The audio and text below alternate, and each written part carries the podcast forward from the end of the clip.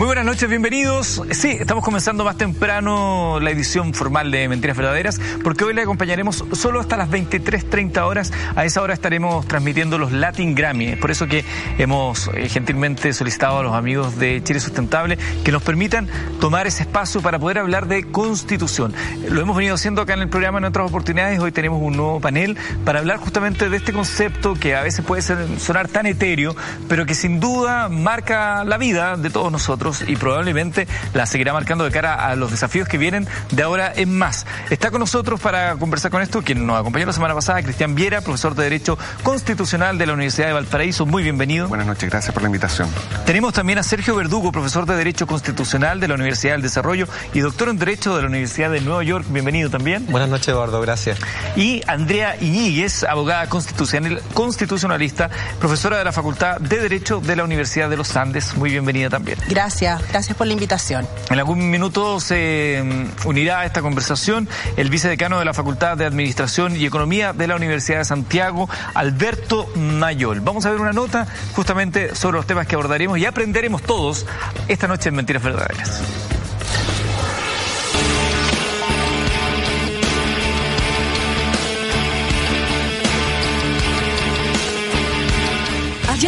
27 días desde que Chile comenzó a marchar por las calles. Poco a poco, las demandas de una enojada ciudadanía comenzaron a hacerse claras. La principal en estos días ha sido una nueva constitución para el país. El pasado domingo, el ministro del Interior Gonzalo Blumel anunció que el gobierno se abría a la posibilidad de una nueva Carta Magna a través de un Congreso Constituyente y luego incluir a la ciudadanía con un plebiscito ratificatorio. Este lunes, la Comisión de Constitución de la Cámara de Diputados aprobó un plebiscito de entrada al proceso constituyente, pero es necesario un mayor quórum para que esto llegue a una discusión en sala. ¿Deberíamos reformar la Constitución o hacer una nueva? Según la encuesta Termómetro Social, tras el inicio de las protestas, el 80% de las chilenas y chilenos aprueban la idea de una nueva constitución, mientras que según CADEM, el 87% de la población demanda cambios a la Carta Magna de nuestro país.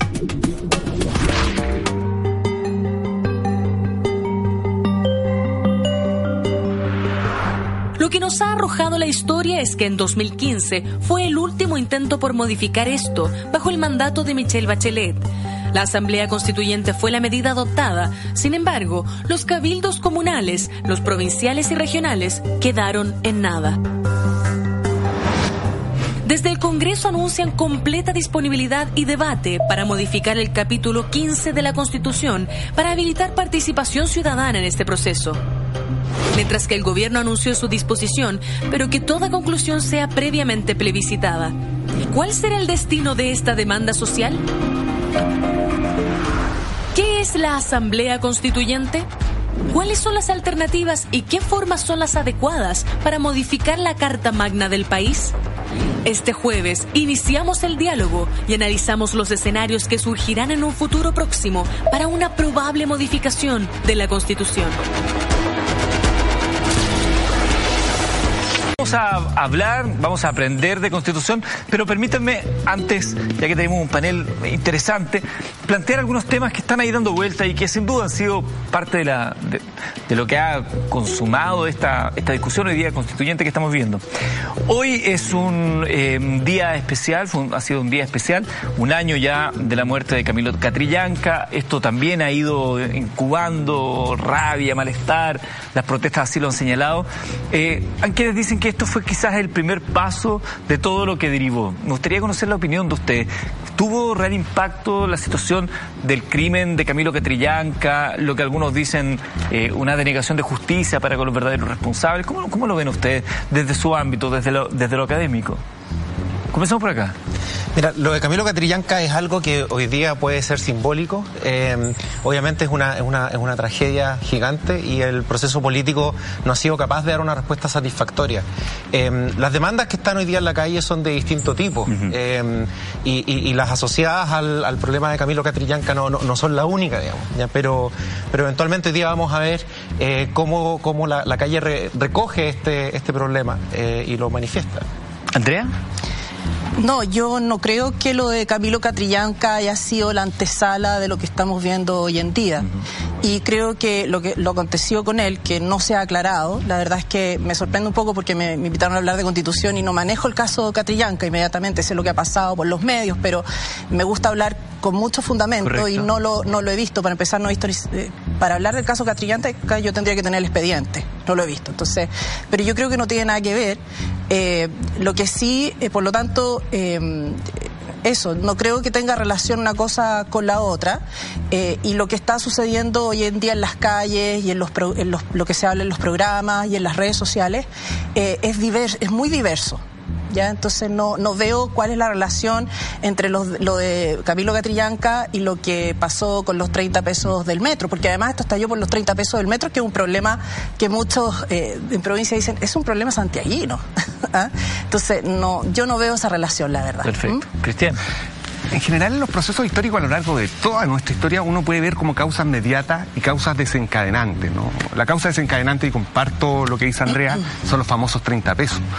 Pero en cuanto a las causas mediatas, que son de más largo aliento, el caso Catrillanca yo creo que es simbólico de lo que está ocurriendo, porque es una demanda y que tiene que ver con el reconocimiento que nosotros en el Estado de Chile hemos dado a los pueblos originarios. Y aquello que se produce con Camilo Catrillanca dice relación con un movimiento que lo que ha hecho durante todos estos años es tratar de empujar una demanda que se llama el reconocimiento de los pueblos originarios. O sea, claramente esto no se explica sin lo que está ocurriendo en la, en la novena región, tampoco se explica sin la construcción de un modelo de desarrollo que nos ha acompañado durante 40 años, pero son multicausales, o sea, no es solo una causa la que ha provocado este estallido social, ¿no?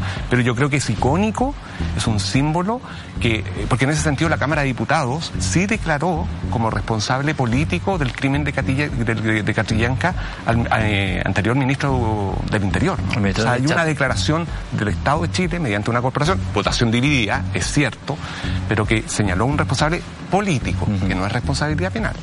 Correcto.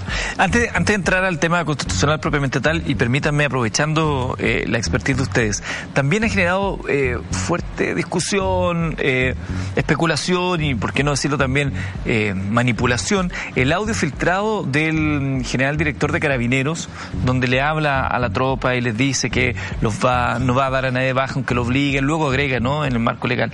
Esa, esa extensión del audio me parece que ayuda un poco a entender lo anterior, que quizás fuera de contexto podría generar una visión mucho más sesgada. ¿Qué opinión tienen ustedes de ese audio? Yo, mira, la verdad yo vine a hablar del tema constitucional. Vamos a hablar de eso. y este, este es uno, es uno de los problemas que están, que se están discutiendo. Eh, pero yo no vine preparado para hablar del problema de Catrillanca. No soy experto en, los problemas de los pueblos originarios. Eh, es verdad que la constitución puede, puede contribuir, como, como bien ha dicho Cristian, con un reconocimiento a los pueblos originarios. Eh, pero la mayoría de las soluciones hoy día pasan por una salida política y por respuestas legales. ¿Y lo del carabinero? No, prefiero no comentar sobre eso porque de nuevo no, no, no. O sea, yo, mira, en este tiempo también uno tiene que ser súper responsable con lo que opina, ¿no? Porque eh, ese primer audio es muy impresionante, ¿no? Y uno inmediatamente puede sulfurarse por lo que escucha, pero lo que escuchamos inicialmente fue también una grabación editada, ¿no? Y en ese sentido, o sea, yo no quiero excusar a, Carabineros, pero lo que yo terminé escuchando de la opinión del, del general director era una primera parte que sería muy impresentable, pero la segunda parte relativiza aquello, que dice, en respeto a la ley y a nuestros procedimientos. Otra cosa, y, aquellos carabineros, por lo que yo entiendo que dice el general director, que no se sujetan a la ley o que no respetan los procedimientos, deberán ser sancionados. Yo entiendo eso.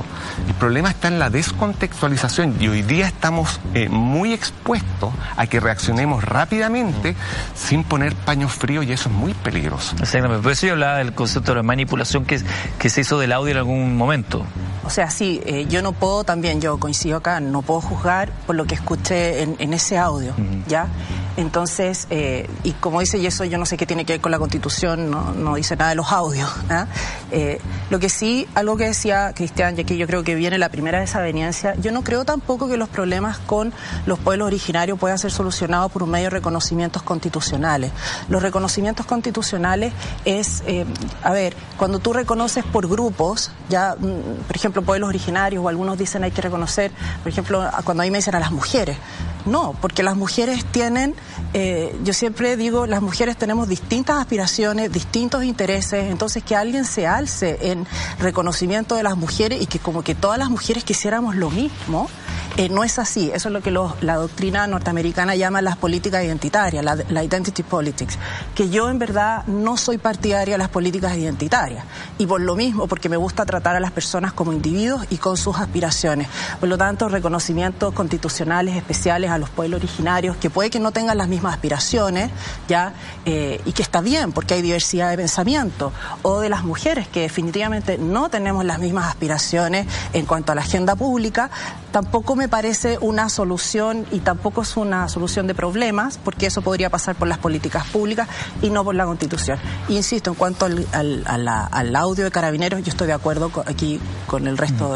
del, panel. Entremos, entremos al tema constitucional propiamente tal. Entonces, eh, había una agenda, eh, agenda social, una agenda que fue presentada, hay avance, reforma tributaria, las pensiones, pero empezó a cobrar fuerza el tema de la discusión constitucional. Una discusión que había estado presente en la agenda, que la parte, la, la del gobierno de Michelle Bachelet también se consideró, quedó ahí. Sin embargo, hoy está instalado, eh, el tema ya ha sido incluso reconocido por el oficialismo, la necesidad de cambiar la constitución. Ahora está el tema del mecanismo. Antes de entrar al mecanismo, ¿es la solución, eh, Sergio? ¿Es la constitución una solución? ¿Es una, es, una herramienta más? ¿Cómo ves tú este, este debate constitucional que se instaló? Es una muy buena pregunta, Gordo. Yo creo que es muy importante aclarar qué es lo que una constitución puede hacer y qué es lo que una constitución no puede hacer. Eh, las demandas que están eh, en la calle son de distinto tipo eh, y la gran mayoría de ellas requieren políticas públicas acordadas con legitimidad, con profundidad y con financiamiento. y políticas públicas hechas pensando en el largo plazo. La Constitución no define eso. O sea, la Constitución no nos va a ayudar en esa agenda. Por eso la Constitución no puede reemplazar la agenda social. Ahora, eso no significa que la Constitución no cumpla ningún rol. La agenda constitucional puede cumplir un rol bastante importante. Yo creo que nuestra Constitución actual tiene un gran problema y es que hace muy difícil que los presidentes electos puedan efectivamente implementar sus programas de gobierno después de la reforma al sistema electoral del año 2015, porque hace muy difícil que los presidentes puedan formar coaliciones legislativas y por lo tanto, el presidente le, tocó a Piñera, ¿no? Porque él fue electo con. Em, no pudo implementar eh, su programa de gobierno, tuvo que dedicarse eh, a, cosas que no eran, que no son las que están hoy día en el corazón del debate, ¿no? La agenda ecológica, la agenda de género, no son las que están en el corazón del debate. Entonces, el gran problema de la Constitución hoy día es que tenemos un sistema legislativo que no apunta eh, a que ese programa presidencial, que fue el que ganó en las elecciones, pueda ser implementado y eso es lo que hay que corregir. Estamos conversando de Constitución. Ya se está uniendo a esta conversación Alberto Mayor, como se lo habíamos anunciado. Bien, estamos recién empezando a sí, algo alcancé a escuchar. Respecto a la Constitución, planteamos, a propósito de estas discusiones, de este instante constitucional que vimos, si es una gran solución o es una de las herramientas, ¿cómo lo ves tú? Es una gran herramienta. Las grandes herramientas hay que usarlas con cariño y con cuidado, como siempre, pero, pero es una gran herramienta porque es la herramienta basal del orden eh, jurídico. Ahora, yo creo que primero hay que tener conciencia de una cosa. Eh, la constitución es una constitución política. Y la política está muy deteriorada en Chile, por tanto es una buena oportunidad para poder revitalizarla. Pero también es cierto que gran parte de la crisis que estamos viviendo tiene que ver con temas sociales. Entonces, si la constitución no va acompañada en todo este proceso de modificación, de modificaciones en el tema social es importante, eh, eh, mucha gente va a leer esta discusión en algún momento, de momento hay buen entusiasmo y eso es bueno, eh, la va a leer como una especie de obra de teatro para no hablar de otras cosas. Entonces es importante que la Constitución vaya acompañada junto con la discusión de cuáles son los cambios urgentes, necesarios, imprescindibles para que la vida en los hogares sea más sustentable, para que la calidad de vida sea mejor para, para cada uno de los chilenos. eso, eso es lo que es súper clave. Ahora, obviamente la Constitución eh, contrario a lo que parece, tiene mucho que ver con eso. Y esa es la siguiente etapa en la cual vamos a ir probablemente, si logramos tener una buena discusión a nivel social, aprendiendo a entender todo lo que importa una constitución. Es verdad. Eh, yo no quisiera dejar pasar lo que dice Sergio, ¿no? Yo comparto con Sergio, la constitución no es la varita mágica que va a solucionar nuestros problemas inmediatos. Aquí hay un desafío estructural que va a reclamar años para poder ser satisfecho. ¿Y eso cómo se solucionan? Se solucionan desde la perspectiva de la ley y desde la perspectiva del poder, de la potestad reglamentaria, es decir, los reglamentos. Esto es cierto. Pero el problema, y ahí no comparto el diagnóstico, Sergio, no es el problema del diseño político, es decir, del programa de gobierno con el cual es electa una determinada autoridad. En la gran mayoría de los países del mundo, los ejecutivos gobiernan con mayoría eh, contingente, incluso con la oposición de los parlamentos. Ese no es el tema. Y los países igual avanzan. ¿Por qué la constitución es importante? Y aquí hay que detenerse, porque yo el diagnóstico creo que no es en el diseño del ejercicio del poder. El problema es el programa. El problema es el modelo con el cual hemos convivido estos últimos 45 años y eso está en la Constitución. Los problemas, los problemas estructurales necesitamos tiempo, pero ahora lo que tenemos que ponernos de acuerdo es cuál es el modelo con que convivimos de aquí en más. Y te puedo dar mil ejemplos, pero uno de ellos, por ejemplo, el Estatuto del Derecho a Propiedad. Eso está en la Constitución. El Estatuto de la Libertad de Empresa está en la Constitución. El Estatuto de la Libertad de Enseñanza está en la Constitución. Y eso impacta nuestra vida cotidiana. Y nuestra vida cotidiana está mediada por la Constitución. Por eso es importante, y yo la semana pasada lo decía, ¿cuál es la fórmula con cual yo trabajo y a la cual quisiera llegar? Un Estado social y democrático de derecho. Y eso te obliga a implementar políticas públicas en esa clave, en esa dimensión. Por lo tanto, no creo que sea solamente un problema del diseño del tipo de gobierno que tenemos. Yo me gustaría, Andrea. Perdona, si quiero decir lo que, mm. comentar lo que decían ustedes tres. A ver, primero yo creo que es importante hacer un, buen diagnóstico. Si tú no haces un buen diagnóstico, el, remedio, no puedes aplicar el remedio correcto. ¿sí? Yo creo que hay que distinguir entre los problemas que se pueden derivar de una constitución, de las leyes, que el sistema electoral está en la ley a todo esto, no está en la constitución. Y tercero, de políticas públicas, perdón, y voy a agregar el cuarto, fallas humanas. ¿Ah? O sea, pues tener una constitución estupenda, leyes estupendas, políticas públicas estupendas, pero si tienes a personas corruptas, eso ya no lo puedes regular por ley, porque el bien y el mal no se puede regular por ley. Entonces ahí está la falla humana. Por supuesto que hay que tender a que los tres primeros elementos eviten, no lo van a poder abolir del todo, el cuarto. Entonces, yo creo que muchos problemas que hoy en día tienen las personas que tenemos, como la en plural, es por fallas humanas. Ahora, y lo segundo que yo quiero decir, yo felicito a cada cristian que él transparente qué tipo de sistema eh, estructural le gustaría que tuviera la Constitución. Porque justamente a mí, con ciertos arreglos que me parece que habría que hacer, a mí me gusta el sistema de Estado subsidiario que establece el artículo primero. Y entonces eh, me parece importante que las personas, los políticos, los profesores, los académicos, que están, no, que Asamblea Constituyente, no, que Congreso, que no sé qué, eso las personas a lo mejor no lo entienden mucho, porque necesitan que, yo creo que a los políticos, a los comentaristas, a, los que tienen el poder para cambiar o no cambiar estas cosas, hay que sacarlos al ruedo y que se definan qué sistema eh, de, ciertas bases o principios instaurarían eventualmente, si ellos tuvieran el poder, para votar una nueva constitución. Y yo estoy echando de menos eso en el debate. Sí, discúlpame, lo que pasa es que sí, por tengo diferencias con, cosas que ambos han planteado. Eh, a ver, la organización del poder es, muy importante en una constitución eh, y materialmente la organización del poder no solamente está en el texto formal que llamamos constitución, sino que además en otras reglas importantes del sistema político como la ley del sistema electoral. Cuando uno habla de constitución material, o sea, esas reglas que organizan el poder político, uno no puede analizar esto solamente sobre la base de lo que está escrito ¿no? en este texto concreto, sino que las dinámicas políticas que esto genera. Y las dinámicas políticas que, tenemos hoy día son, eh, a mi juicio, eh, muy equivocadas. ¿Por qué? Porque tenemos un sistema hiperpresidencial como describía Cristian, pero acompañado con un multipartidismo que hace muy difícil la gobernabilidad. Eh, aquí la literatura recomienda que si vamos a tener un sistema hiperpresidencial de estas características, tengamos asimismo un sistema electoral mayoritario, ¿no? u otra u otra forma que permita formar coaliciones de gobierno. A mí me gustaría un sistema semipresidencial, atendía que algo que permite implementar los programas de gobierno. Ahora, ahora que vamos a discutir una nueva constitución, yo creo que tenemos una muy buena oportunidad para mejorar nuestra democracia. Y, y me gustaría proponer que esa que esa oportunidad se traduzca en no definir un modelo de sociedad en la Constitución para que haya más política ordinaria y menos política constitucional. La política ordinaria es la política de todos los días mm. que por regla de mayoría se va definiendo en el Congreso.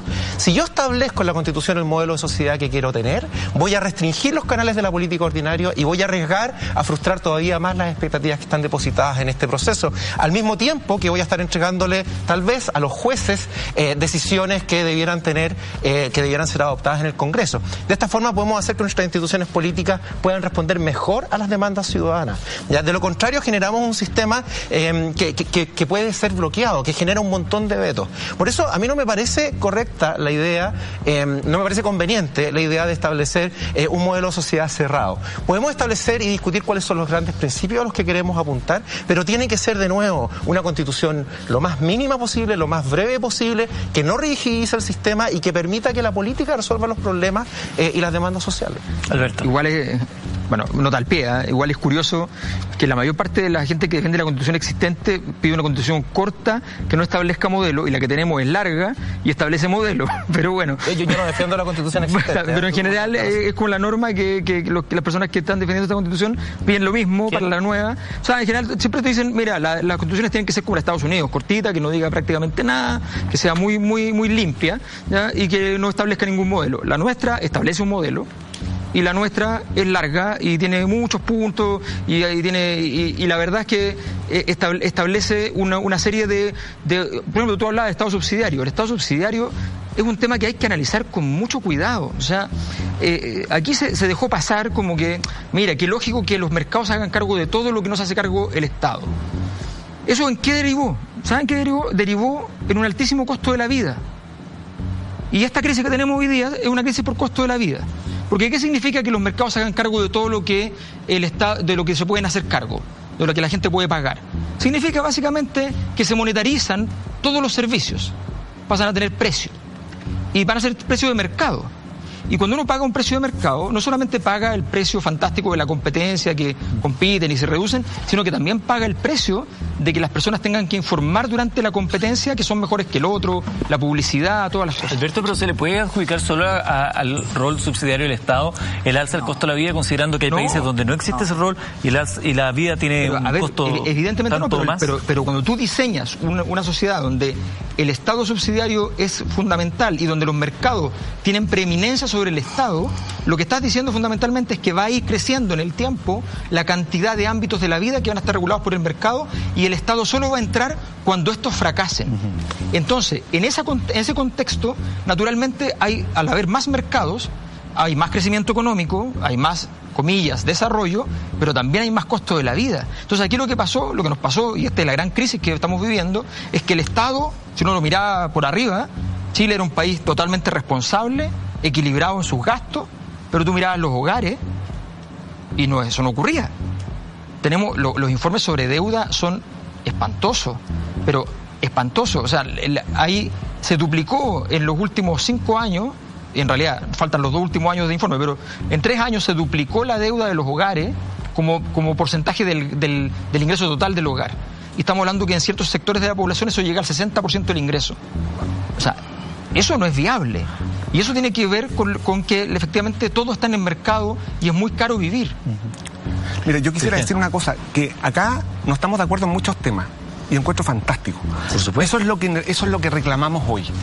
Hoy día lo que se reclama con urgencia es, y esa es una discusión constitucional. Una discusión constitucional es estas divergencias, plantearlas, presentarlas, conversar y encontrar un método para que podamos llegar a un acuerdo. Porque yo de nuevo no comparto con la con el diagnóstico que hace que hace eh, Sergio, ¿no? ¿Por qué la constitución tiene que ser mínima? Hay grandes países con niveles de desarrollo humano estupendo que tienen constituciones largas. Y yo creo que el cambio de la tradición constitucional es muy chica. Yo preferiría, por ejemplo, el Estado subsidiario. En ese sentido, yo creo que hay que ser súper responsable cuando uno dice el principio de subsidiariedad que está en la Constitución. ¿Dónde está la Constitución? Hay mucha literatura que se ha trabajado. Sergio tiene un texto en un libro que salió en el 2015 que se llama Subsidiariedad y de hecho hay un grupo de autores que, del Instituto de Estudios Sociales que ha trabajado sobre el tema y tratan de, ¿qué es lo que tratan de hacer? De tratar de encontrar un sentido a un principio que se construyó con trampa con trampa. Mira, el principio de subsidiariedad, ¿qué es lo que postula? El principio de subsidiariedad, como se ha interpretado hasta el 2015, porque le voy a salvar la proposición a ese libro, hasta el 2015 supone la radical abstención del Estado en todas nuestras esferas de la vida. Eso supone, el Estado solo va a intervenir cuando el particular no quiera o no pueda. ¿En qué devino eso? En la construcción de un determinado modelo de desarrollo en que el Estado desapareció. Desapareció. No lo discutimos, no lo deliberamos. Desaparecieron. Acá no hay derechos sociales como consecuencia de la interpretación de ese principio que dicen que está en la Constitución y solamente es ejercicio interpretativo. ¿Dónde dicen que está? En el artículo 1 que, algo que se llama grupos intermedios. ¿Dónde está también el 19 número 21, inciso segundo? Perdón que me ponga tan latero con, los, con las. Pero el inciso segundo lo único que establece son reglas para el Estado empresario. Lo que hay es facticidad política. Y el gran problema de la interpretación del Estado subsidiario es que ha llevado que en el marco de un esquema de convivencia, el Estado, como ocurre en otras sociedades con altos niveles de desarrollo humano, desapareció. Desapareció. Por eso yo, ¿qué es lo que creo? Una fórmula política es un principio. Y que yo defiendo hasta el cansancio el Estado social y democrático de derecho, no es porque eso significa las reglas. Ese es un principio que va a regular nuestra convivencia. ¿Y qué significa eso?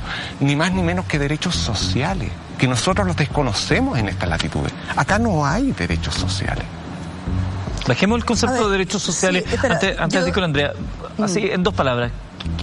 concretemos lo que son los derechos sociales super que buena pregunta, Súper buena pregunta. Los derechos sociales son derechos fundamentales. ¿En qué se fundamentan? Carácter adscriptivo se llama en términos técnicos. Es decir, su fundamentación se encuentra en nosotros, en las personas. ¿Qué suponen los derechos sociales? Suponen que hay algunas esferas de nuestra convivencia en que el mercado desaparece. Yo no estoy por abolir el mercado, absurdo. Pero hay algunas esferas en que el, Estado, el mercado desaparece. ¿Cuáles? Poquitas. Salud, educación, transporte público y eh, sistema de seguridad social. Ahí no hay mercado, porque en el mercado, en esos valores que nosotros hemos determinado que son fundamentales, ¿qué es lo que, qué es lo que hace? Se produce una inversión de valores. Por ejemplo, en el sistema sanitario lo que no te, no te importa la salud al que presta ese servicio. No es la salud lo que te importa, pasa a ser medio, porque lo que te importa es rentabilizar. Perfecto. Bien, entonces los derechos sociales son derechos que se fundan en nuestra dignidad y que nos permiten emancipar. Voy con Andrea luego Sergio. A ver, sí, quiero responder brevemente varias preguntas, lo que, sobre todo que decía Sergio Mayor. La constitución de Estados Unidos, verdad, es corta, pero sí tiene instituciones claras. Por ejemplo, la, el diseño político es evitar un poder centralizado. Y eso los norteamericanos lo han defendido eh, con bastante fuerza en los últimos doscientos y tantos años. Tiene una norma corta, clarísima, que puede gustar o no, nos puede tocar como chileno, la tenencia de armas. O la libertad de expresión, el freedom of speech, que está en, en la primera enmienda. O sea, tiene, sí tiene normas que establecen un sistema clarísimo de distribución de poder, de ejercicio de derechos fundamentales, de limitación al poder central. Eso es lo primero. Lo segundo, el Estado subsidiario eh, no establece un sistema económico, y a lo mejor tú estarías de acuerdo con esto, no establece un sistema económico específico. El, Estado subsidiario, la Constitución lo saca de la, eh, de la tradición de Santo Tomás de Aquino y de la doctrina social de la Iglesia. Hay muchas disposiciones. esa interpretación bueno, perdón, no te interrumpí. Entonces, eh, hay, hay normas que prácticamente están copiadas casi textual de la Minterra. Entonces, eso, y, Sergio hablaba efectivamente del encarecimiento del sistema de vía, que yo creo que no lo tiene la culpa la Constitución. Y, perdón, eh, Alberto, eh, Alberto. perdona. Eh, yo creo que eso es un tema, me parece, que baja al tema de las políticas públicas económico eh, me parece que hay una falla del sistema que no tiene que ver con la constitución, por ejemplo, la concentración de, los medios económicos, que, que, bueno, no me invitaron a hablar de economía, sino de constitución, pero cualquier economista, eh, más y sobre todo libertario, no, no conservador, libertario, va a decir, eso no es libre mercado, se, se, pegan los pelos de dos manos y dicen, no, no, si eso no es libre mercado, la concentración es lo contrario al libre mercado. Entonces, cuando les dicen, no, pero la concentración, si yo no quiero concentración, estoy de acuerdo contigo. Entonces, bueno, eso es el tema económico. Cómo lo cambiamos, no te dicen cómo cambiarlo. Claro, pero, pero no, algunos sí proponen cómo cambiarlo, pero, a ver, sí proponen cómo cambiarlo, pero yo no vine a hablar de economía y no vine a hablar del caso Catrillán tampoco, entonces lo dejo de lado. Pero eso me parece que hay que aclararlo. Y el sistema subsidiario yo creo que sí está, no está expresamente establecido, efectivamente, está en la historia de la Constitución, pero no es en la Constitución misma, pero el, eh, no habla del Estado, sí habla del Estado. De nuevo vamos a ponerle buleyo, el artículo primero, inciso cuarto, dice que el fin del Estado, el Estado está al servicio de la persona humana, que a mí esa frase me encanta, porque si fuera al revés es un Estado totalitario. ¿ah? Y eh, y después define lo que es el bien común. ¿Ya? Entonces, eh, y ya no voy a recitar el artículo primero porque no estoy en clase de Derecho, pero eh, sí habla del Estado. ¿Ya? podemos hablar de las trampas o no trampas, pero el Estado sí está en la Constitución.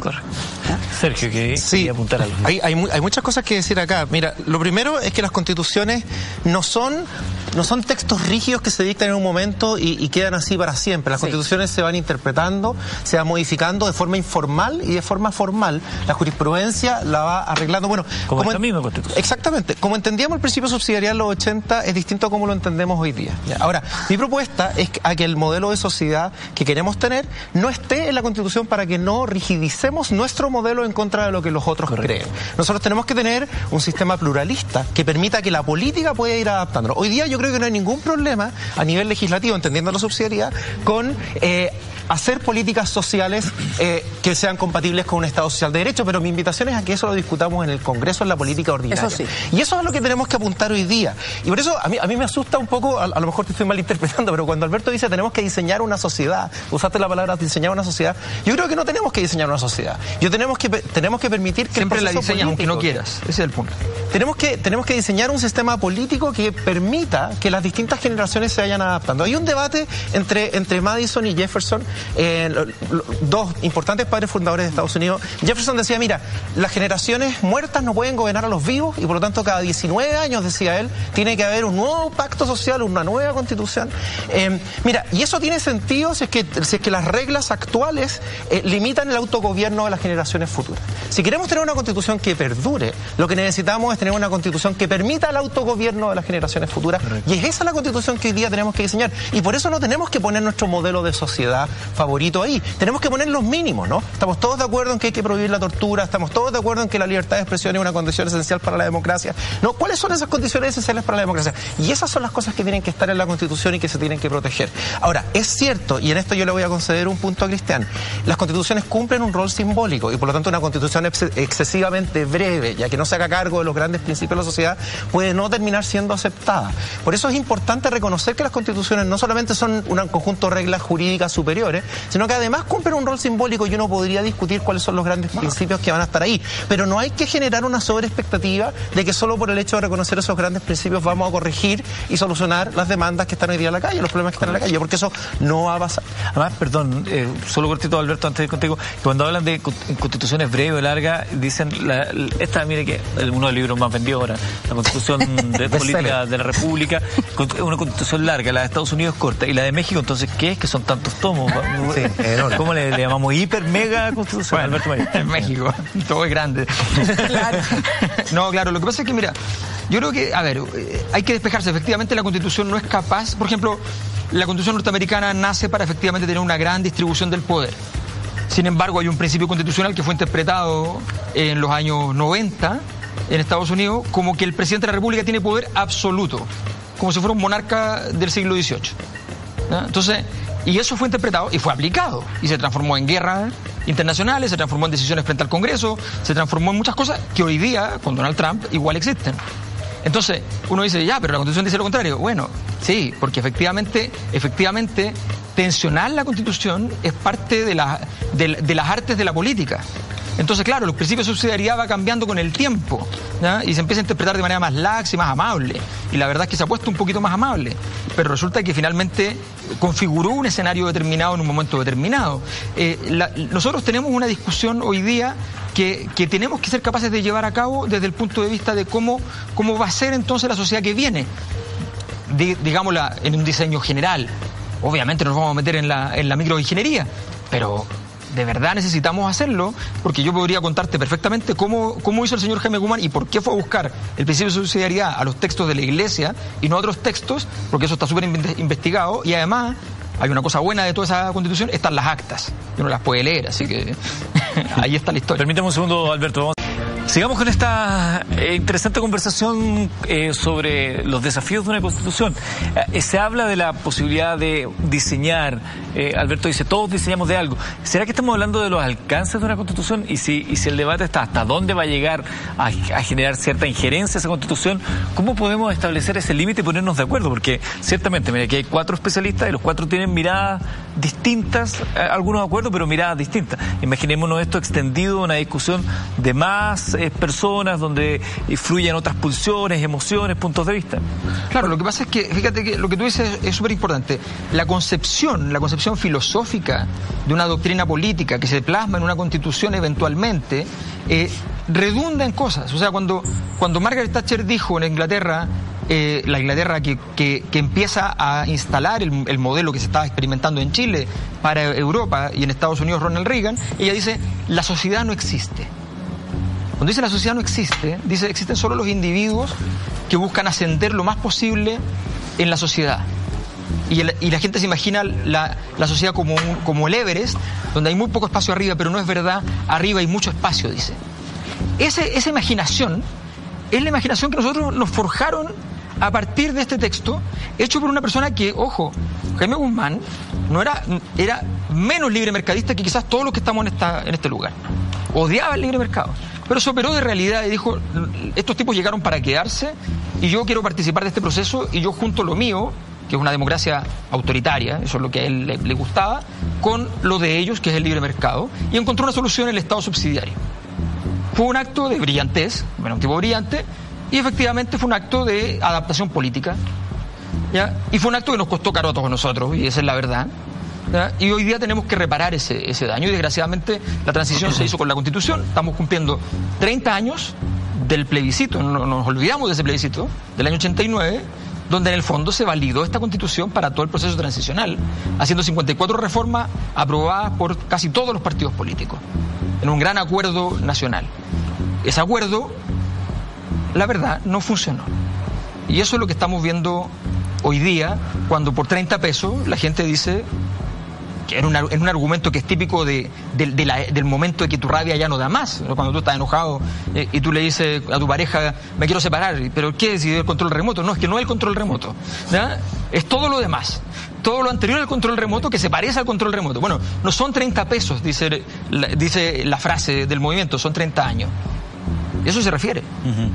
el, plebiscito de 1989, como dijo José Piñera, de la Constitución de la Paz. De la Constitución. Como lo, señaló Ahora yo quisiera insistir en la discusión, porque aquí estamos eh, debatiendo cuestiones sustantivas, contenido constitucional. Y en ese sentido, por ejemplo, Sergio o, Andrea están mirando mucho al modelo de lo de Estados Unidos y es súper valioso. Eso es lo que tenemos que conversar, qué es lo que queremos. Porque a mí, por ejemplo, no me, no me, no me, no me simpatiza mucho el modelo constitucional norteamericano. Prefiero el alemán, el español, el francés. Son modelos constitucionales. Pero eso es lo que tenemos que conversar. ¿Qué es lo que queremos? O sea, yo, no, yo, no, yo no sacralizaría que hoy la constitución mínima. Oye, a lo mejor, mira, es curioso, los países escandinavos, por ejemplo, no tienen derechos sociales en su constitución. ¿Ah? ¿Dónde está desarrollado aquello? En la política legislativa y nadie podría decir que no hay derechos sociales. Pero el punto está en que el sombrero está, el perdón, el fundamento se encuentra en, la Constitución. En, España no son justiciables. Pero el punto no está en la justiciabilidad, todo eso es contenido. Lo que quiero decir es que eso es lo que hay que conversar. Pero ¿cómo se conversa? Con tiempo. Ahora hay urgencias. Menos mal que el gobierno atinó, que se dio cuenta que la Constitución es un problema serio. Bien, lo siguiente es cómo la vamos a construir. Y en ese sentido, yo creo que no está el actual Congreso, no por sus personas, sino por lo que significa el sistema político actual en condiciones de hacer la Constitución. Pero necesitamos un gesto para conversar. Lo que estamos haciendo acá es lo que viene inmediatamente a continuación, pero eso no es lo más urgente hoy. Entonces, entremos al cómo. Es, ¿Es prudente, es necesario, de acuerdo al panel que tenemos esta noche, que se llame, se haga la reforma necesaria de la actual constitución para llamar un plebiscito que sea la gente la que establezca, primero, si quiere o no eh, un cambio constitucional y segundo, elegir en el mismo proceso, en el mismo instante, el método por el cual se va a mm, desarrollar este nuevo momento constitucional, Andrea? Mira, yo creo que lo importante es volver un pasito hacia atrás antes de hacernos esa pregunta y decir, bueno, eh, qué tipo de constitución queremos, de dónde vamos a partir. Y por lo menos, por lo menos yo eh, entiendo la qué es una constitución para empezar. ¿Ah? Eh, y, y, por qué se dicta una constitución. Las constituciones, las primeras constituciones se dictaron para limitar el poder del gobernante. Gobierno, modelo norteamericano, si tú quieres inglés, eh, y entonces la constitución del 80, que tú dices que terminamos lo que estamos, yo creo que la constitución del 80 en ese sentido de limitarle más el poder al gobernante lo ha hecho mucho mejor que las constituciones que teníamos antes. Por ejemplo, hoy en día tú puedes demandar al Estado por vías como el recurso de protección, que es un recurso muy popular, lo integró la constitución del 80. Eh, se afianzó también la nulidad de derecho público, eh, que no quiero, sí, no quiero explicar eh, eso porque no quiero entrarle buleyadas, como dice Cristian, pero lo que digo es que hoy en día tú puedes demandar al Estado de manera mucho más eficiente, con recursos más rápidos de lo que existían. Eh, hace 40 o 50 años. Entonces, a mí me gusta, eh, o sea, si vamos a hablar, no digo que el recurso de protección hay que dejarlo tal como está, se le puede hacer ajuste, estoy de acuerdo, pero yo quiero primero una, yo quiero sincerar mi posición. Primero una constitución que sea un eh, que sea un instrumento para limitar el poder del gobernante en favor de los gobernados. Eso es lo primero. Y lo segundo, un sistema político que se adhiera, eh, a, que como dicen, no es una momia, que no se puede cambiar, pero que, sea, que, que refleje también la realidad del país. O sea, eh, no como las leyes federales de 1826 que llegaron estos iluminados, que querían convertirnos en un Estado federal cuando teníamos ni habitantes y un territorio muy pequeño, y fue un desastre, no duró nada. Entonces también de qué, de qué sistema político, de cómo vamos a consagrar y reconocer las libertades y hacer manifestante el sistema. ¿ah? Entendiendo que me parece interesante ese punto de vista, pero primero centrémonos en esta primera parte. ¿Crees tú que sería bueno un plebiscito para preguntarle a la, a la gente, a la, a la nación en su conjunto, si quieren cambiar la constitución y el método para cambiar la constitución? Eh, la verdad es que hoy en día hay tantas ideas, porque tú dices el, domingo se llegó a un acuerdo y yo escuché al presidente el martes, y, o sea, el lunes o martes y ya no entendí en qué estamos. Entonces, me está costando seguir el, procedimiento así específico de cuál, de cómo lo vamos a hacer. ¿Ya? Ahora, esto de preguntarle a la gente si reformamos o no la constitución o si tenemos una constitución nueva, porque a nosotros indirectamente nos preguntan si queremos reformar o no la constitución cuando elegimos a nuestros parlamentarios, nos gusten o no, en el sistema que nos gusta o no. Yo soy respetuosa de la de la, de la soberanía popular. ¿ya? Entonces, Pero más del 50% eh, no vota. ¿Qué te, ¿Qué te, dicen entonces? Bueno, entonces eso tienes que volver más atrás y a lo mejor hacer el voto obligatorio, pero no puedes desautorizar el Congreso pero entonces porque el 50% no fue a votar. Validan la Constitución. ¿Ah? Y si no votan, igual la validan. O hay que obligarlo a validarla, ¿no? ¿Ah? Mira, la verdad es que hay, hay, hay muchos, eh, muchas caricaturas en torno a qué es lo que son los plebiscitos y cuál es la función que ellos, que los plebiscitos cumplen.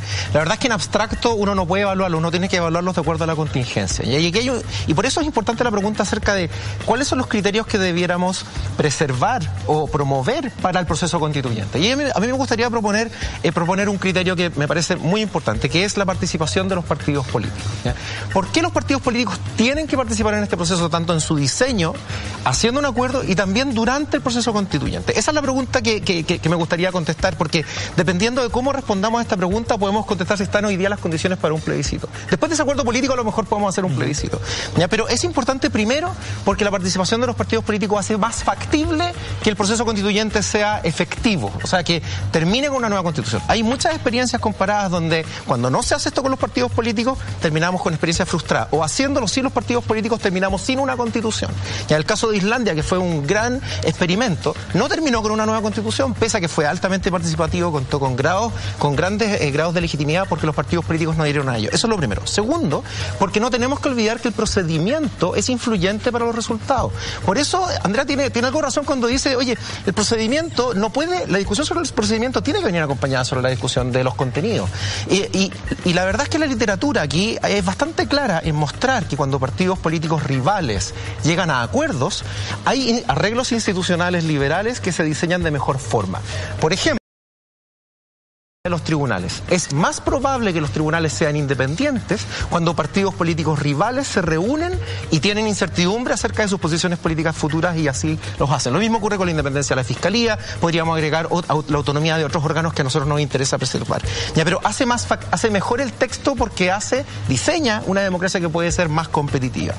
Eh, y, y después, hoy día no tenemos que desconocer que nuestro sistema de partidos políticos está muy debilitado. La credibilidad de los políticos en general desde el Frente Amplio hasta el presidente Piñera está muy debilitada.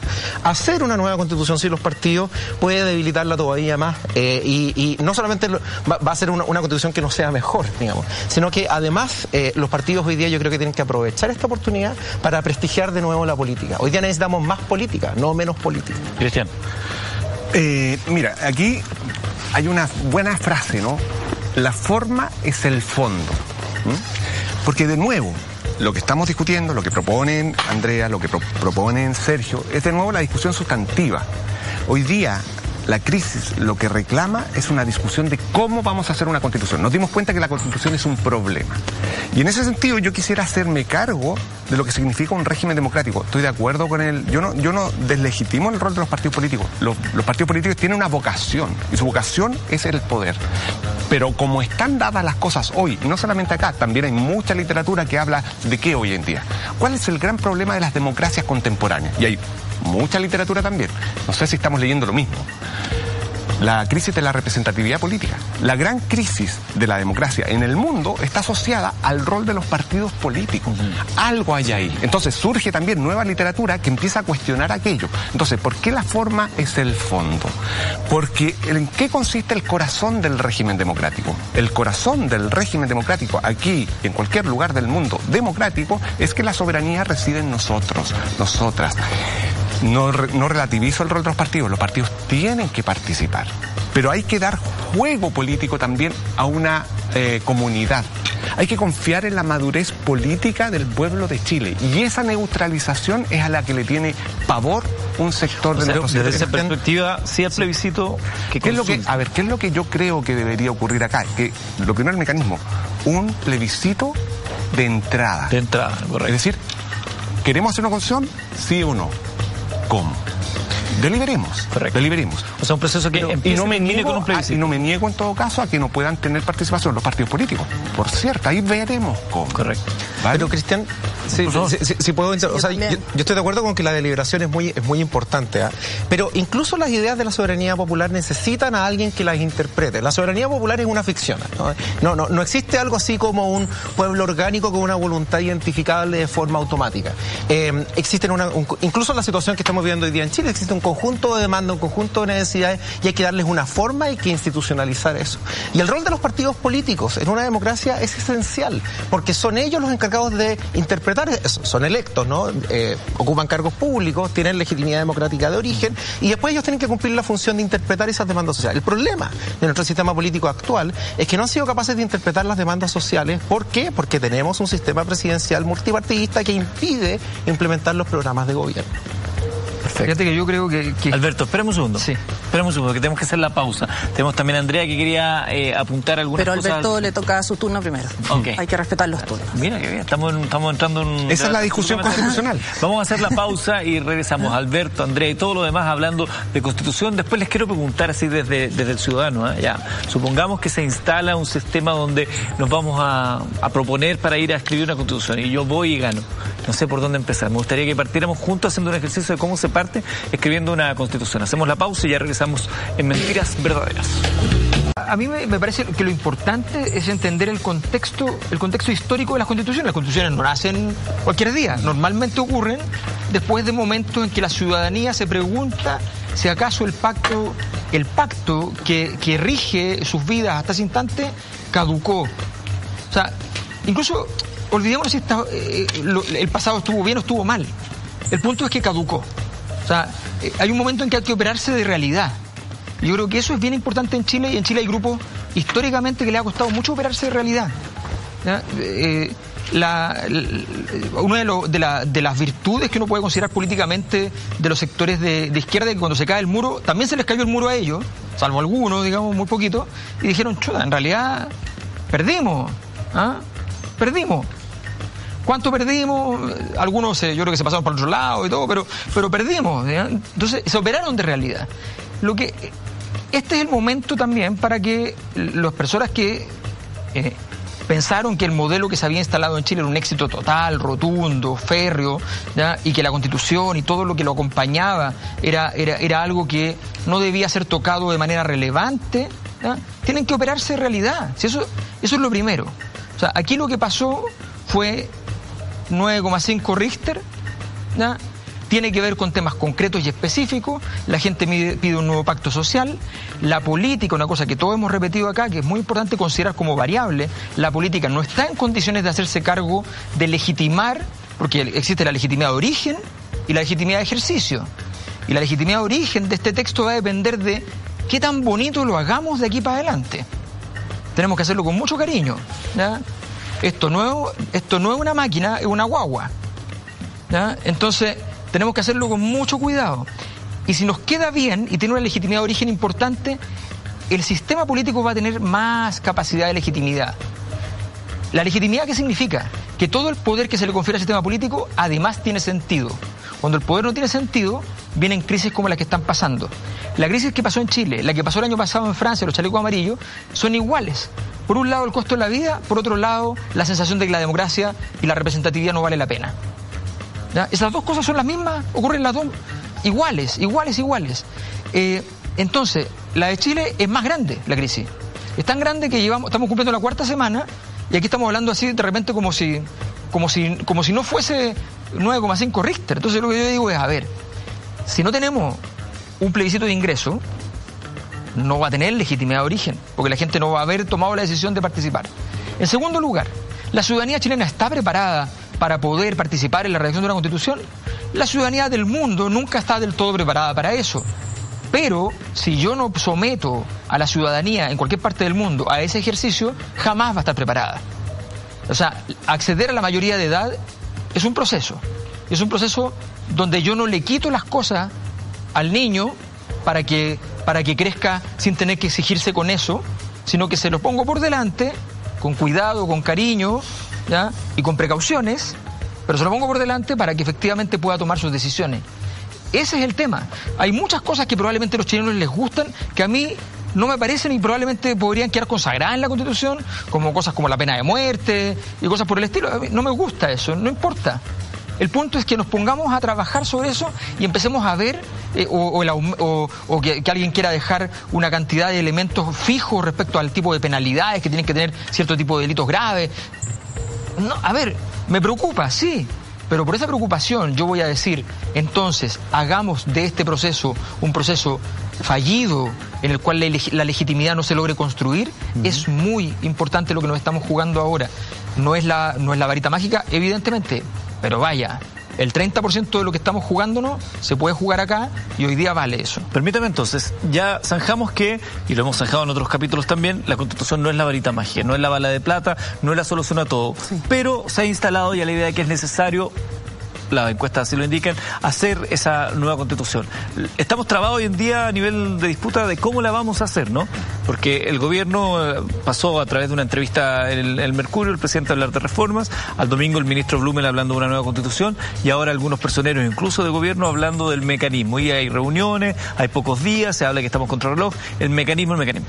Entendiendo que la propuesta que se había dado originalmente por parte del gobierno, que sería el Congreso el encargado, y la reticencia de una parte de la sociedad civil de decir ese Congreso que está desprestigiado no puede escribir una constitución que sea por todos nosotros aplaudida, hay otro grupo que dice no, Asamblea Constituyente, pero también la Asamblea Constituyente hay quienes lo ven con ciertos temores por lo que ha sucedido en Venezuela, Bolivia o Ecuador, donde terminó siendo un poco una chaqueta medida del gobernante de turno, es, la, es lo que se plantea. Entonces se habla de un método intermedio es parte del Congreso y parte de la ciudadanía.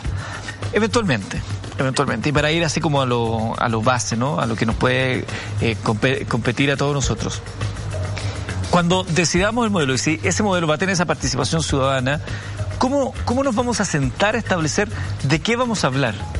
¿Hasta dónde puedo hablar? Porque yo puedo tener el interés de dejar establecido, como tú lo dices, en la Constitución el derecho a eh, en las casas pero, pero a lo mejor eso no está dentro. ¿Quién va a decir esto sí, esto no? ¿Va a haber una autoridad que diga, sabes que buena es la idea, pero no es para la Constitución? Otro dirá, pero la pena de muerte no es para la Constitución porque hay tratados internacionales. ¿Quién va a rayar la cancha al respecto? Cuando nos sentemos ahí todos a tratar de escribir algo. Porque de, de buena intención está lleno todos lados. Pero lo concreto. El, prólogo de esto es que efectivamente hay que definir más las reglas de cómo se van a construir las reglas. La, parte compleja de este juego es que tiene que ver con que en el momento de origen siempre es muy difícil la creación de algo. Y en ese sentido, eh, tú dices, tú dices algo muy importante, ¿cómo, ¿cómo se va a definir un procedimiento que permita que la conversación vaya por canales que no se desmadren, en el fondo? Correcto. Voy con Andrea, pero antes, Andrea, permíteme, porque le quiero contar esto a ustedes también, que es importante que lo sepan, este nuevo pacto social, compromiso con la democracia y los derechos humanos. Frente a la profunda crisis social que vive el país, las organizaciones de la sociedad civil creen firmemente que la propuesta realizada por la Asociación Chilena de Municipalidades presenta una oportunidad para que sea la ciudadanía quien defina la necesidad de una nueva constitución y el mecanismo para llevar este proceso adelante de manera vinculante, participativa, plural y transparente que facilite la construcción de un país más justo e inclusivo. Al mismo tiempo, reiteramos nuestra disposición como organizaciones de la sociedad civil para dialogar con los tres poderes del Estado y todos los eh, sectores a fin de renovar los esfuerzos que permitan encontrar los caminos institucionales para salir de la crisis que nuestro país enfrenta hoy. Hacemos un llamado a la generosidad de todos los actores de nuestra sociedad, principalmente de las fuerzas políticas, para resguardar la democracia y el pleno respeto de los derechos humanos. Nuevo pacto social es una información que estaba ahí también que queríamos compartir con usted. Eh, yo quiero aclarar algo eh, que a lo mejor no, no quedó, valga la redundancia, suficientemente claro. Eh, yo no he dicho en este plató que yo estoy por cambiar la constitución, para empezar. Correcto. O sea, yo tengo mis ideas con mis estudios, que cuando profundizo sobre el derecho constitucional, sobre cambios que yo le haría a la constitución. Y eso podría ser a través de un proceso de reforma. Y estoy leyendo ahí en el mismo panel, dice, eh, el, perdón, era el anterior, era la anterior pregunta que tenían ahí, que el 85% está de acuerdo con un cambio a la constitución no están diciendo nueva constitución. Correcto. Entonces, yo creo que las encuestas, cuando se hagan, me parece que hay que corregir un poquito la precisión de esa palabra. ¿ya? Yo sí tengo algunas ideas de cambios que hay que hacerle a esta constitución. Por ejemplo, a mí me parece que hay que cambiar el tema del nombramiento y sobre todo de duración de los jueces en el Poder Judicial. Entendiendo eso, Andrea, el gobierno ya ha dicho... Es que yo no vengo a nombre del gobierno. No, claro, pero... Ah, entonces, yo, tengo libertad de cátedra. Yo entiendo que tú estás eh, a favor de hacer cambios a la actual constitución, pero ya el propio gobierno se abrió a la posibilidad de una nueva constitución. Por lo tanto, el camino hacia la nueva constitución me parece que ya está zanjado. Sí, yo estoy, como dice Alberto, una voz de realidad, pero yo no sé, yo no quiero hablar del gobierno aquí, sí, porque yo no, no vine a nombre del gobierno y, las opiniones que yo vierto acaso en mi ejercicio de opinión de, libertad de cátedra. Correcto. ¿Ya? Entonces, eso es lo primero. Ahora, si se van a abrir a este nuevo proceso, eh, lo que decía aquí ustedes, eh, plebiscito de entrada, creo era esto. Sí. Ya. Y salida. Ya. Entonces, de entrada, por ejemplo. ¿Quiénes eh, van a participar? La, eh, porque esto tiene que estar regulado, cuidado, por ley. Si vamos a tener un proceso electoral que no está regulado por ley, esa va a ser la ley del más fuerte o de la ley del que tiene más plata. O sea, el que pega más fuerte en la calle, ¿ya? O del que tiene más plata para financiar una campaña. Entonces ah, hay que... Al momento de la elección de aquellos Sí, claro. o sea, tenemos que establecer... Ah, me gustaría escuchar acá eh, los que están a favor de esa propuesta, qué tipo de plebiscitos quieren. Es decir, por ejemplo, si, cuál va a ser la edad mínima para votar. Para ser candidato a esta asamblea, tienes que ser militante o no de un partido político. Ya, em, lo mismo, eh, cómo se va a llevar a cabo, cuándo. A mí me, gusta que, yo además, me gusta la precisión. Entonces, ojalá los que están planteando esto, que yo no lo estoy planteando, ya sea el gobierno, o bueno, aquí no tenemos representantes del gobierno, pero eh, ya sea el gobierno, ya sea los que han estado estudiando este tema durante muchos años y proponiéndolo, me gustaría que ojalá, eh, para información de la ciudadanía, aterrizáramos un poquito como hemos venido aterrizando en este panel, en la discusión que me pareció muy interesante. Cristian, tú habías hablado un poco la semana pasada de el marco legal previo a. Aquí me gustó la, figura de, de, Alberto. Este es un terremoto 9,5. ¿Por qué no llegamos a 10, Alberto? Porque tendrían que haberse construido, generado mar donde había tierra y tierra donde había mar y todavía estamos, eh, eh, todavía no está claro. Es importante como utilizar ciertas categorías metafóricas para poder explicar. Esto es un remesón brutal. ¿ah? Esto no es no, es no más AFP solamente, ¿no? esto en estos momentos, hoy, en estos momentos está en juego el Estado de Derecho. En estos momentos está en juego nuestra convivencia política de aquí al futuro.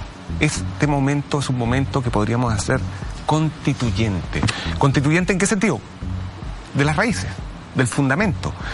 Y por eso es importante, ¿qué es lo importante? Yo aquí eh, emplazo a, mis colegas conversar.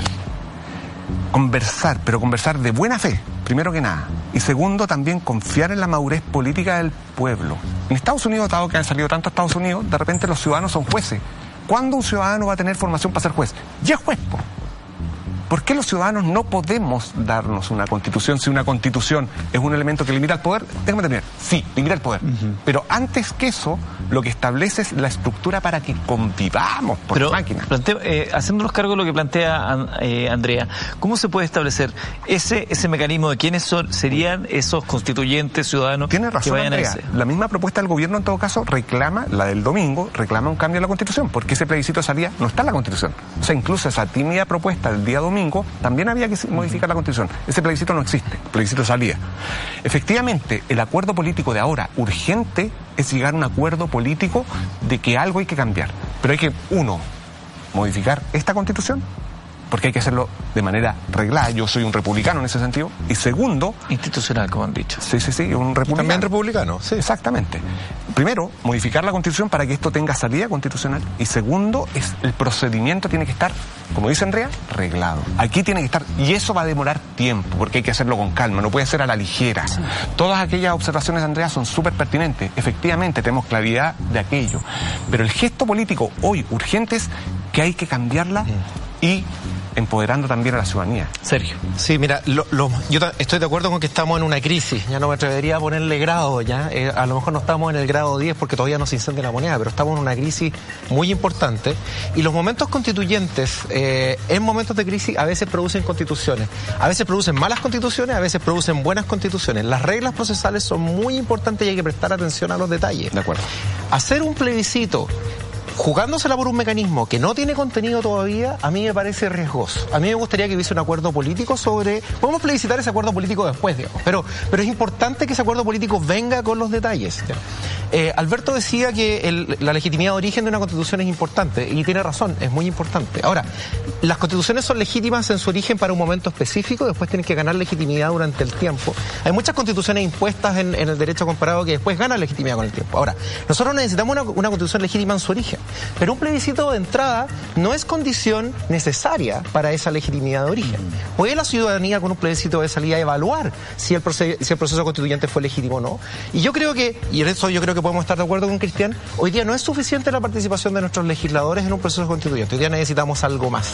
Y yo en eso he estado promoviendo una propuesta desde hace un tiempo. A mí me gustaría que tuviéramos una asamblea de ciudadanos, pero no una asamblea de ciudadanos electa, donde influye el dinero, la exposición pública, el apoyo de los partidos. No, una asamblea que sea hecha de forma aleatoria, que sea representativa de la población y que, y que esa asamblea responda a las preguntas hechas por una agenda política previamente definida por un acuerdo transversal. ¿Un sorteo, quieres decir? Perdona, un sorteo, en el modelo ¿puedo, irlandés. eh, Como de los modelo vocales, irlandés. los Eh, vocales de mesa, para entender lo que Claro, como los vocales, sorteo. los vocales de como los mesa. vocales- Sí. como los vocales de mesa. ¿Me puedo interrumpir Sí, un bueno. minuto porque quiero que quede un poco claro una cosa que estaba pensando y perdón Alberto, pero yo quiero que quede claro que yo reconozco el problema que hay afuera. Si yo no creo que afuera no haya un problema grave, o sea, ah, por ejemplo, yo ya he sufrido dos intentos de, de, de, violencia debajo de, mi departamento. Entonces, como eso hemos sufrido muchos chilenos, ¿no? De, eh, de saqueos al frente de mi casa, etcétera.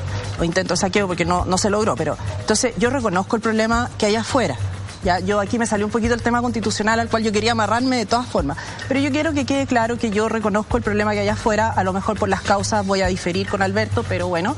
Eh, pero yo creo que en este momento no podemos olvidar que afuera hay un grave problema de orden público, de sensación de inseguridad de las personas y de cesantía ya que se está gestando y que no sabemos a dónde va a llegar. Entonces también eh, como constitucionalistas, eh, que si bien estamos teniendo, bueno, perdón Alberto por la profesión que tú tienes también, estamos aportando desde nuestras disciplinas y nuestras opiniones de cátedra y los escritos que cada uno y las investigaciones que cada uno ha desarrollado, pero no podemos ignorar también que a lo mejor las personas que nos están escuchando sí están interesadas en temas constitucionales, pero por ejemplo hoy en día yo tengo una reunión con mis vecinos para ver cómo vamos a proteger nuestra, nuestro condominio porque mañana va a pasar una marcha delante de, de nuestro, de nuestra propiedad. Entonces, si yo hoy día en la tarde les pongo a hablar, oye, vamos a hablar de la constitución, me van a mirar con cara de, no quiero mirar menos mi profesión, pero también yo quiero decir que yo no he ignorado que tenemos un problema, pero yo he querido enfocarlo a lo que me invitaron, ¿ah? que es al tema constitucional. Eso quería cerrar ese comentario, pero no ignoro lo que está pasando, porque además yo creo que de alguna manera aquí todos lo hemos sufrido. Sí. ¿Mm? Y mientras mejores condiciones de paz tengamos, mejores condiciones para la deliberación en un proceso constituyente van a existir. Y por eso es que la idea del orden público, de la paz, eh, son ideas importantes. Habíamos quedado en este Sí. sistema de sorteo para eh, nombrar los Sí, mira, mi- eh, los grandes desafíos aquí son, primero, diseñar un, un sistema que le dé confianza a los partidos políticos para que sea factible el procedimiento. Y segundo, que tenga suficiente legitimidad. Eh, el, el sistema que estoy proponiendo consiste primero en que los partidos políticos se ponen de acuerdo en una lista de cuáles son los temas relevantes para la Constitución. Estos son los temas claves de la Constitución. Y después se hace un sorteo para elegir ciudadanos que van a integrar esa, esa Constitución. No van a ver sí, Es esa asamblea. Porque entendiendo que hay un des- un descrédito y un, a, ratos un desprecio de los partidos políticos. ¿Cómo le decimos a la sociedad, mira, son los partidos políticos justamente los que van a poner la tabla? Si la sociedad está diciendo no, escúchenos a nosotros, no a ellos. Sí, mira, aquí se suele hacer un falso dilema, diciendo, mira, por un lado está el pueblo, por otro lado está la clase política. Em, la verdad es que la solución pasa por eh, romper ese dilema. Lo que tiene que pasar hoy día es que la clase política se acerque a las demandas de la, ciudadanía y tiene que cumplir la función que los partidos políticos tienen que cumplir en democracias representativas, que es interpretar esas demandas. Eh, ahora, si, si en la lista de temas eh, hay tres temas que son irrelevantes, vamos a tener un problema. Mm. Tienen que ser temas importantes. O sea, la clase política tiene que ser capaz de sentarse y estos son los temas relevantes para la Constitución porque eso... Bueno. un segundo, porque tenemos que hacer la pausa. La última pausa de la noche, seguimos hablando, estamos bajando el hecho de una creación constitucional acá en Mentiras Verdaderas. Estamos hablando de este proceso íbamos a, terminar de entender este proceso entonces con, con elección, pero una elección que sea por sorteo. Sí, entonces se sortean ciudadanos de forma aleatoria, hay que definir un número que Alberto me dice que pueden ser 150 para que sea representativo de la población completamente. En Colombia fueron 70, son muchos más que acá. sí. sí, pero no tiene que ver con la cantidad de gente, sino que también tiene que ver con, por ejemplo, hay también asambleas constituyentes que tenían 200, 300, o sea, hay de todo, y la verdad es que tú tienes que tener una diversidad regional de todo tipo. En, en Islandia eran 800 850 en el foro. En, Sí, en Irlanda eran 99. y en Islandia es de este pueblo. Es este Y los no llamados son tú, tú, tú. Ahora, lo, importante es que los partidos políticos definen una agenda, convocan a esta asamblea elegida aleatoriamente para, para, dar, para responder cada una de las preguntas que se formulan ahí. Eh, y una vez que están respondidas esas preguntas, después alguien tiene que redactar un texto. Los ciudadanos no son expertos, aquí necesitamos los expertos. Y tiene que volver esto a la clase política para, em, para, para darle una forma a ese texto. Y ese texto se tiene que plebiscitar al final. Ahora, este procedimiento toma legitimidad durante el procedimiento. Eh, y obviamente que si la ciudadanía en definitiva estima que este procedimiento no fue legítimo, lo votaría en contra. Y ese es el riesgo. Y por eso es que la lista de preguntas tiene que ser lo suficientemente fiel con las demandas que están hoy ¿Cuánto tarda más o menos eso? Mira, en, Irlanda duró como 18 meses, pero la verdad es que podemos diseñarlo de distintas formas. más o menos porque, el tiempo Sí, pero es que sesionaban los fines de semana ellos. Eh, a mí me gustaría, obviamente yo no estoy proponiendo una importación eh, sin adaptación yo, creo que en este caso sería bueno darles un, sueldo que debiera ser equivalente a la dieta parlamentaria a estas personas eh, y que ellos funcionaran con dedicación exclusiva eh, a esto y, ponerle un plazo razonable que, que, los podemos discutir. ¿La dieta parlamentaria será la nueva, la que supuestamente iban a bajar? Sí, Ahora, déjame decir un, último punto.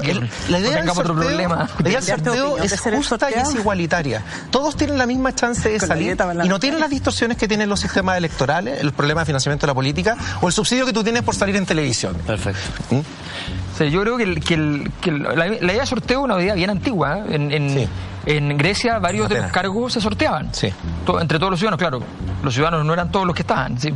pero, pero, se sorteaban y efectivamente entonces te tocaba estar un año a cargo de tal tema y de tal institución, en fin.